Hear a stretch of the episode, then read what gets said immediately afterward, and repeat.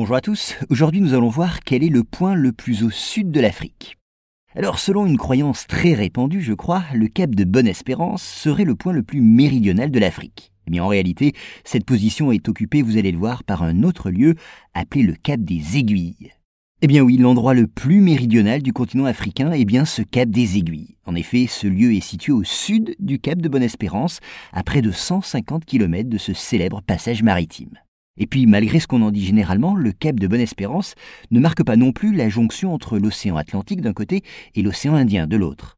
Cette transition entre les deux océans s'opère là encore au cap des Aiguilles. Où se trouve-t-il Eh bien, exactement à près de 180 km au sud-est de la ville sud-africaine du Cap. Et le site comprend également l'aérodrome le plus méridional d'Afrique. C'est aussi le cas du phare, qui fut construit au milieu du 19e siècle. Il faut dire que sa fonction est vitale car il doit guider les navires au milieu des récifs d'une côte très dangereuse. Et avant sa construction, eh les naufrages étaient très fréquents dans ces parages. Alors on peut se demander en outre d'où vient le nom donné à ce cap le plus méridional de l'Afrique. Eh bien d'abord, le nom d'origine, Agulhas, veut dire aiguille en portugais. Et il faut dire que ce sont en effet ces marins lusitaniens qui, à la suite du navigateur Bartolomeu Dias, franchissent les premiers le cap de Bonne-Espérance, découvrant ainsi la route maritime menant aux Indes.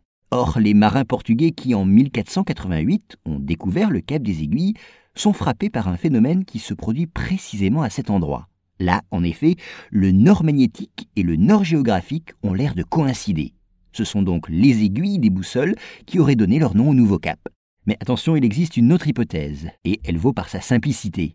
Les navigateurs remarquent en effet les nombreux rochers dont les pointes aiguës, souvent recouvertes par les vagues, peuvent trouer la coque des navires et les envoyer par le fond.